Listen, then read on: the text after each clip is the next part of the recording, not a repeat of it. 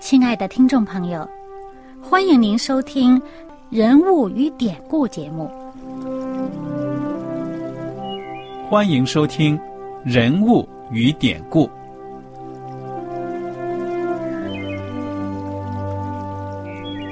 听众朋友们，当你读圣经的时候，不知道有没有过这样的想法？生活在几千年前的圣经人物，与我们这生活在二十一世纪的人有什么相关吗？那些古时候缔造了历史的伟人们，只是些令我们感叹而望尘莫及的对象吗？那些败坏了品德的小人？和有负圣托的失败者，难道只是为了让我们嗤之以鼻吗？在这个人物与典故的节目里，我和小燕将与大家一起，通过圣经中的人物和他们的事迹，看看我们能从他们的故事中得到哪些启发，以便用正确的态度来对待我们每天所面对的生活和挑战。共同奔走天国的旅程。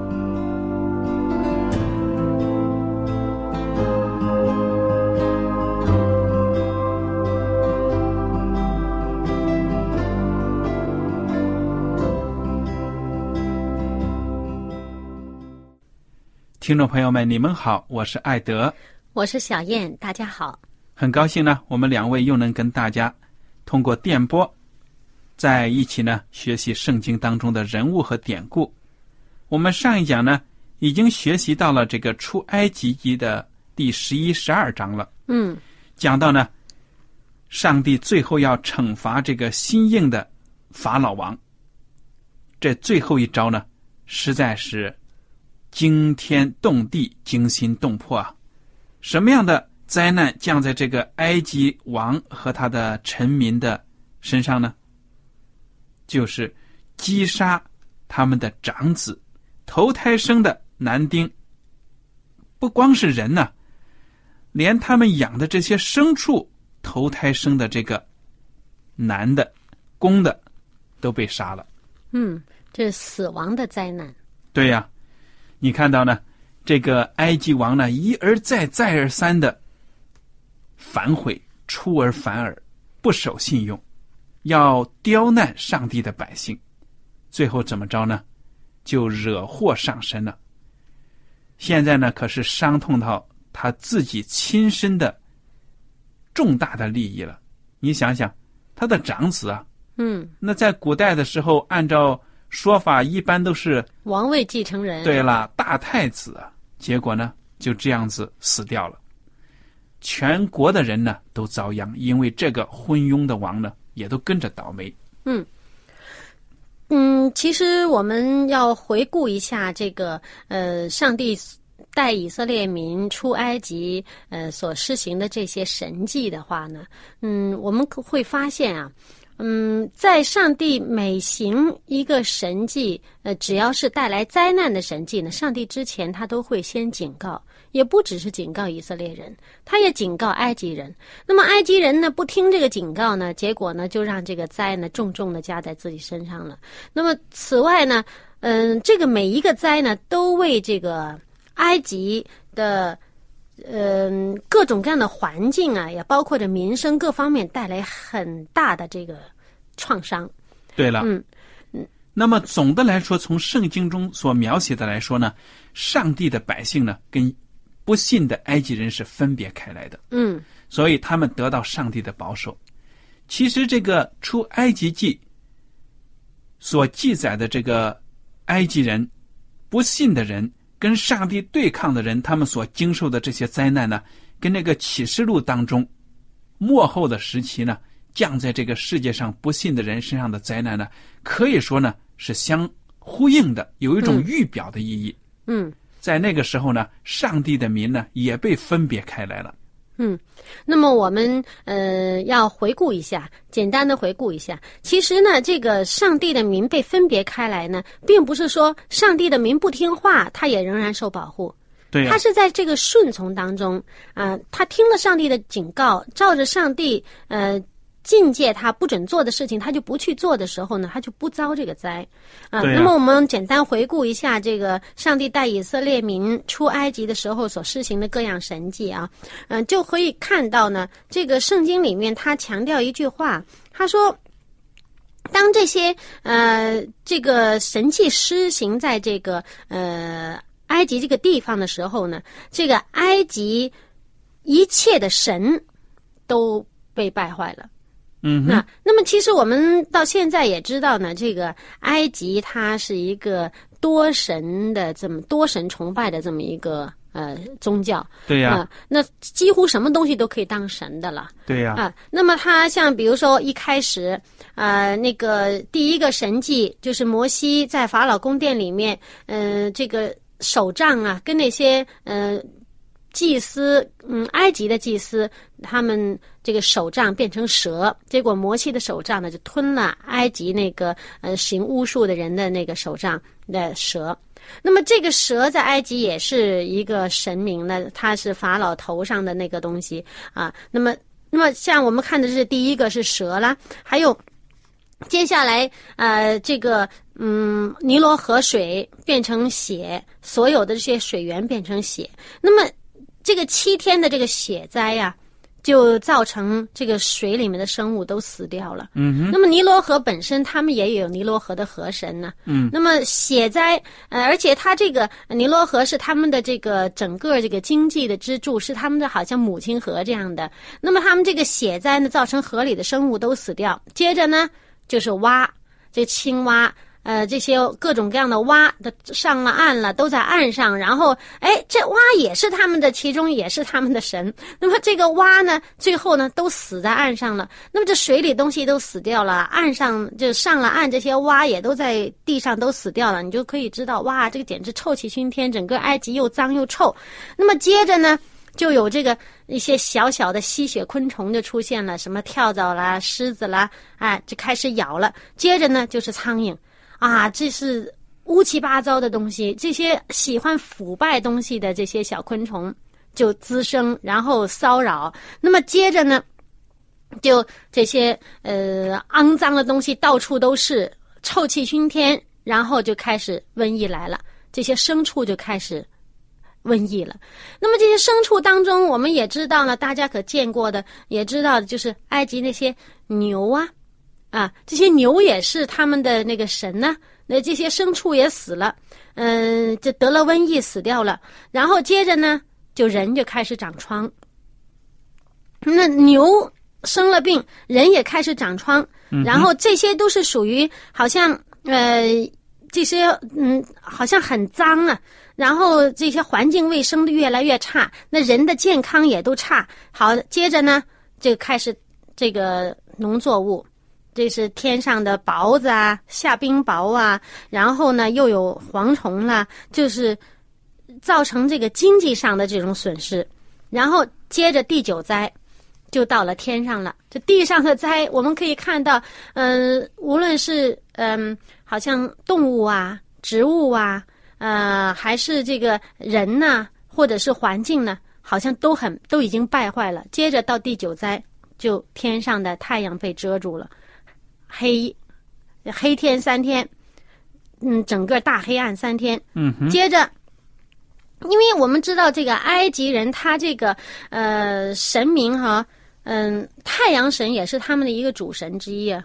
嗯，那他们这是几乎是一个国神，他们国神叫阿梦神嘛。那么他们这个呃这个，而且他们这个法老呢是被称为这太阳神之子。嗯那么他就等于是这个法老的父神也受到打击了。接着最后一灾就是到人了嗯哼，啊，前面是各种各样的环境啊，地上的、天上的，呃，动物啦，呃，植物啦，接着最后到人。对呀、你看到这个上帝给埃及这个国家的灾难呢，警告是很多的，但是他们却一意孤行呢，跟上帝对抗到底。嗯而且最后这一灾啊，是直接触及到法老本人。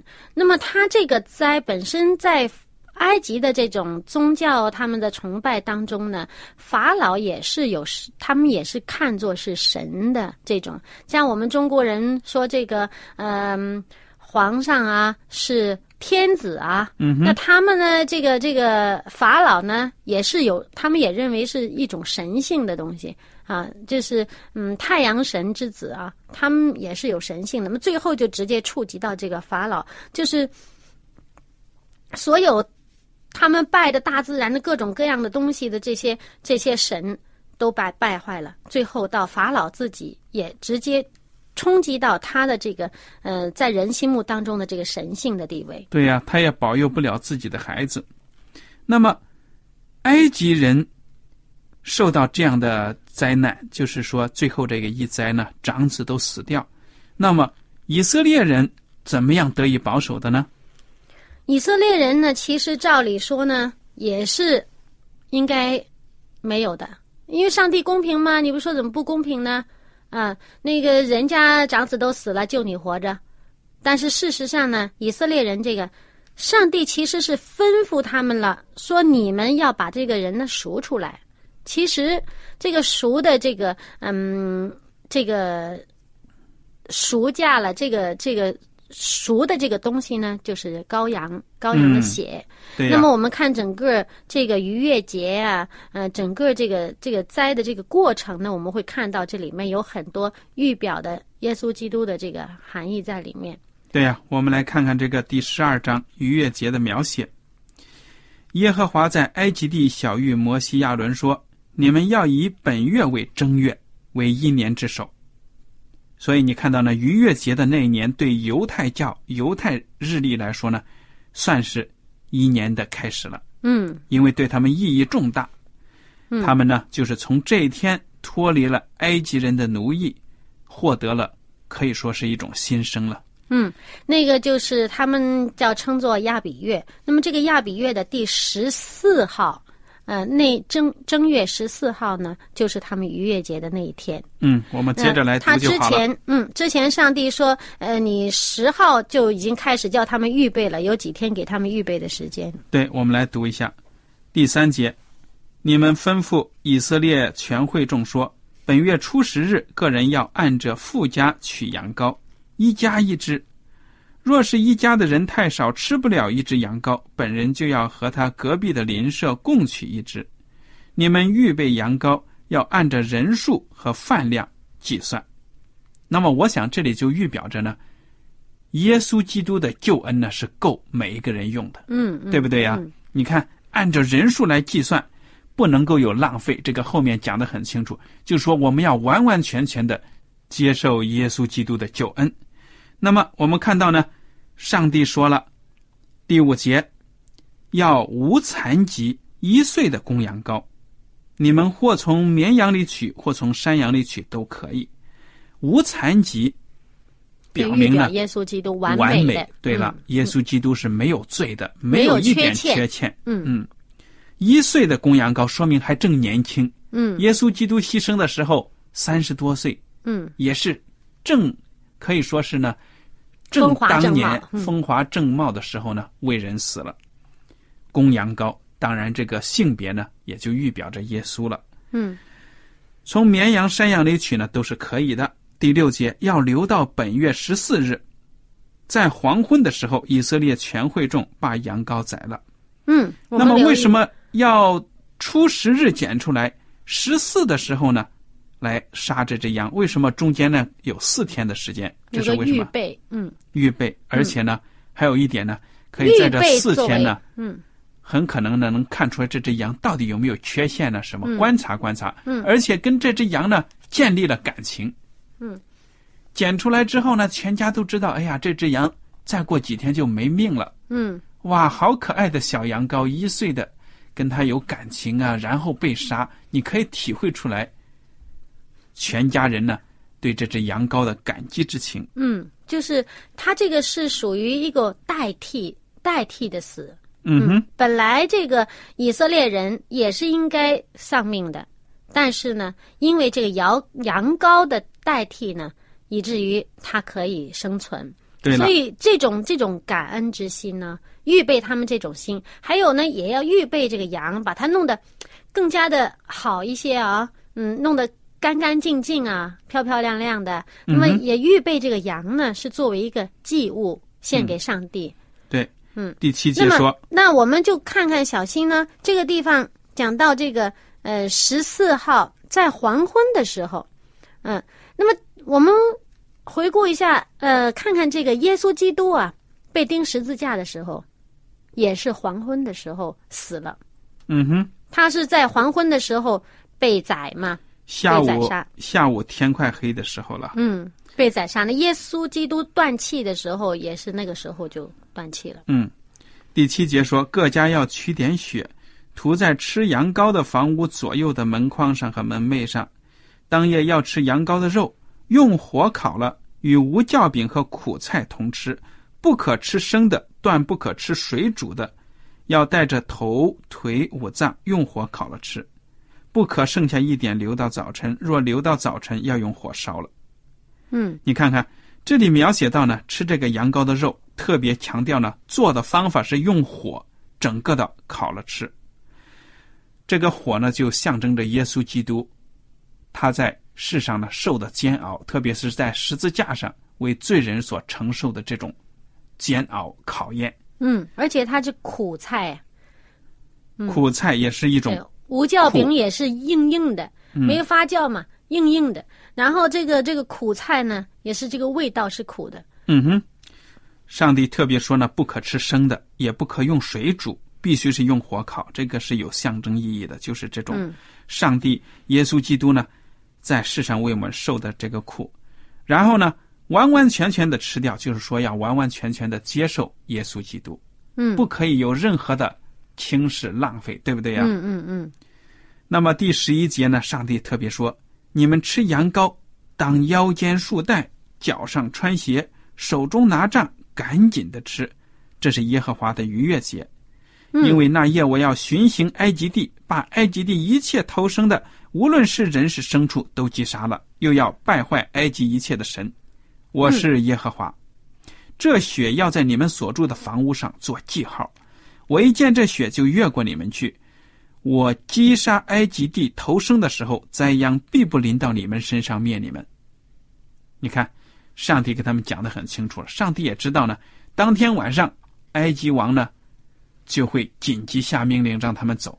所以呢，在他改变主意之前，你们都已经穿戴好了，赶紧站起来就走。嗯这个是急行军的准备啊。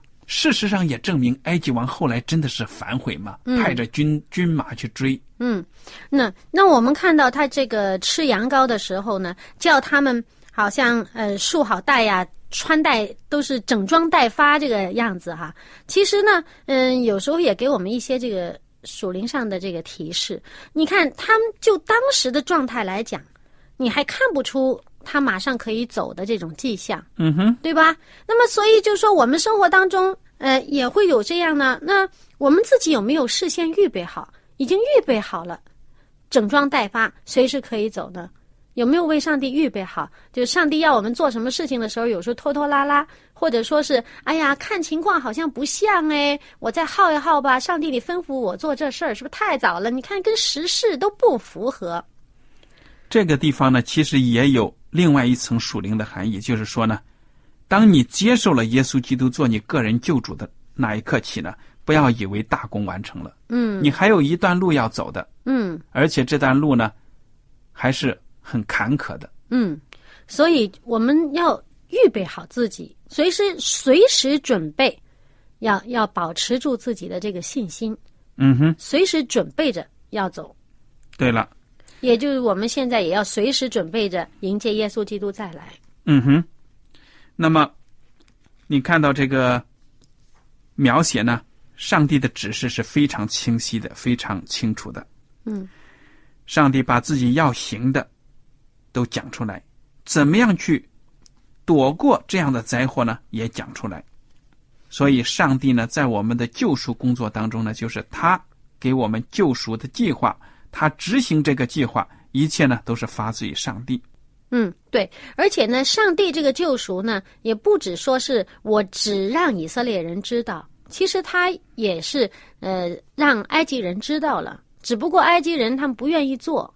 嗯哼，好，我想呢，这也是出于上帝的公平。嗯但是呢，由于埃及人呢对上帝没有新了解，嗯所以这个命令，我自己认为呢，更像是针对以色列人的。嗯，这个具体的做法，嗯启示录描写的这个对末世的审判呢什么的，谁懂得最多？嗯，那当然是相信上帝愿意读圣经的人嗯知道的最多。对对对，所以呢，我们就看这个呃十一章的第七节，这里面就讲到呢，说就是因为刚才艾德所说的这些，以至于呢，这些人呢就知道上帝是把这个埃及人和以色列人分别出来了。嗯哼，这个分别出来，就是我们就是要特别留意这两个字。嗯，好，我们接下来呢，看看这个除教节。除教节和逾越节其实是密不可分的，紧接着就在一起庆祝的。对，十四节呢，上帝就说：“你们要纪念这日，守为耶和华的节，作为你们世世代代永远的定例。嗯，事实上，这个以色列人呢，一出了埃及，一进了迦南地，这没多会儿就忘光了。”嗯哼，十五节你们要吃无酵饼七日，七天之内呢，就是从逾越节开始，接下来七天呢不可以吃用酵发的饼，所以就是说要吃无酵饼。嗯，其实这个酵呢，一方面我们从表面上看呢，嗯、是客观的事实，因为他们赶着赶着走的时候来不及发面啊。但是呢，事实上这里面也有属灵的这个预表的含义，因为这酵呢，发酵东西本身也就是反产生这个化学作用了，也是出现一些变坏的这个开始变坏的这种开始。那么所以说，这个无酵饼本身这个饼呢，也是预表着耶稣基督是我们生命的粮，而在这个粮里面，生命的这个粮食里面呢，是没有掺杂其他东西的，是没有败坏的。嗯哼，上帝说了，如果呢有违背的，就要从民中剪除。嗯等于说呢，你犯了这个罪呢，就是对上帝的不敬了。嗯就是说呢，可以说要处以死刑的。那么这从属灵的含义上来说呢，就是说，你不把上帝的诫命当成是严肃的警告呢，你就自取灭亡了。嗯所以这个中间一些呢，我们隔过去不用讲了，就是说呢，把这个头一日你们当做盛会，就是除教节的头一日，第七日也当有盛会。这前后这两日呢，就是说呢，之间，好像安息日一样，嗯很庄重的，不可以做工的，就是来敬拜上帝的。嗯那么，这个除教节呢，七日之内不可有教，这是上帝的诫命。嗯那么，我们也跟大家分享了，这个教呢，其实在属灵的含义上，预表指的就是那些腐败的、败坏人的那种虚假的东西。嗯，连耶稣基督的不纯正的东西。对了，耶稣基督也斥责法利赛人说，预防防备法利赛人的教。嗯他们讲的东西呢，你不知不觉当中呢，就败坏了你的信仰，嗯，所以这是很严重的看着蛮好的。一种问题。对了，嗯，不过这里面呢，刚才这艾德也提到啊，这个呃七日呢，头尾两日要有盛会啊，这是敬拜上帝的盛会。那么中间整个整个七日当中呢，不可以做工。他们所以在以色列人他们的这个传统当中呢，也把这样的这种节日呢，也当成称作是。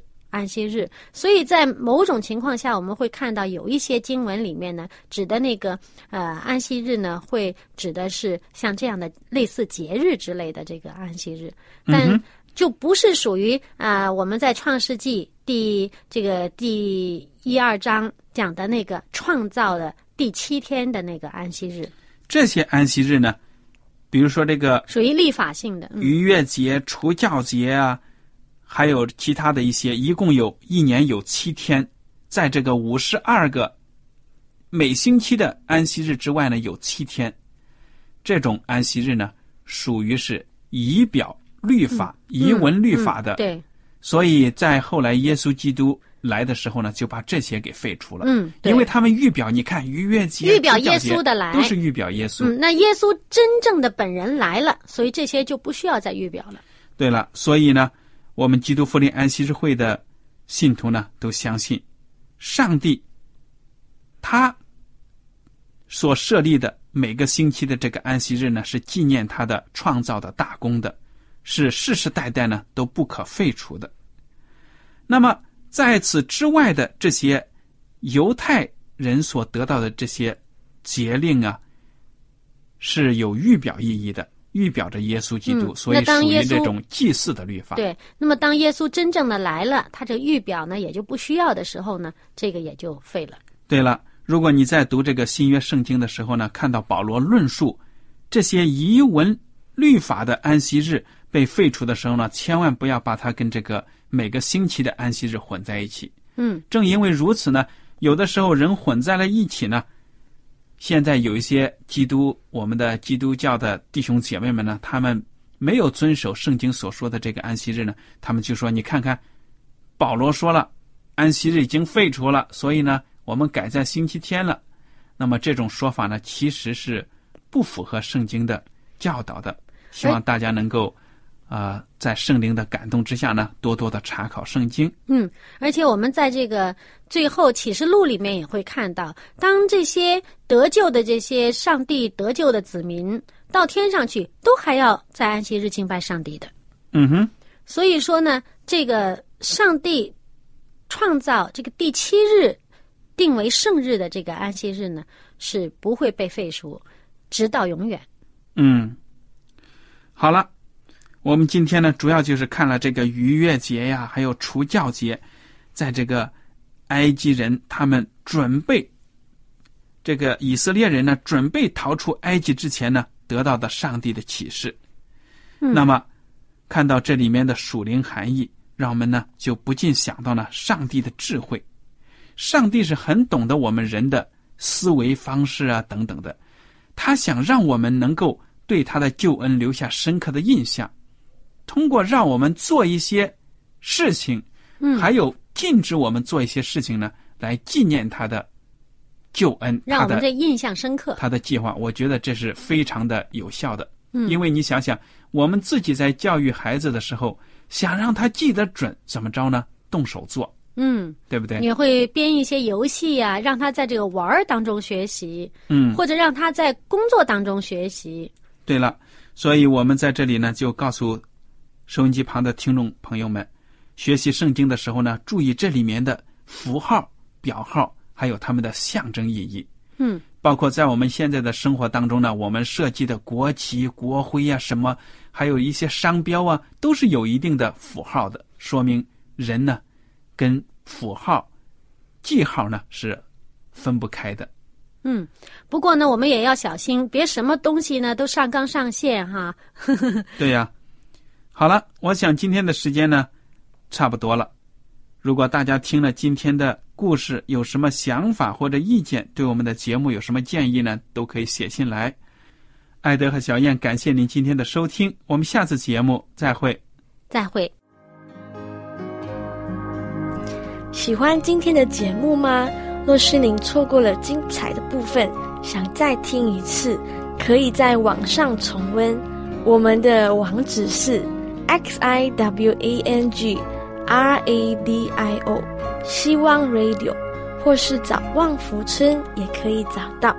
记得把好东西介绍给您的朋友，与他一起收听。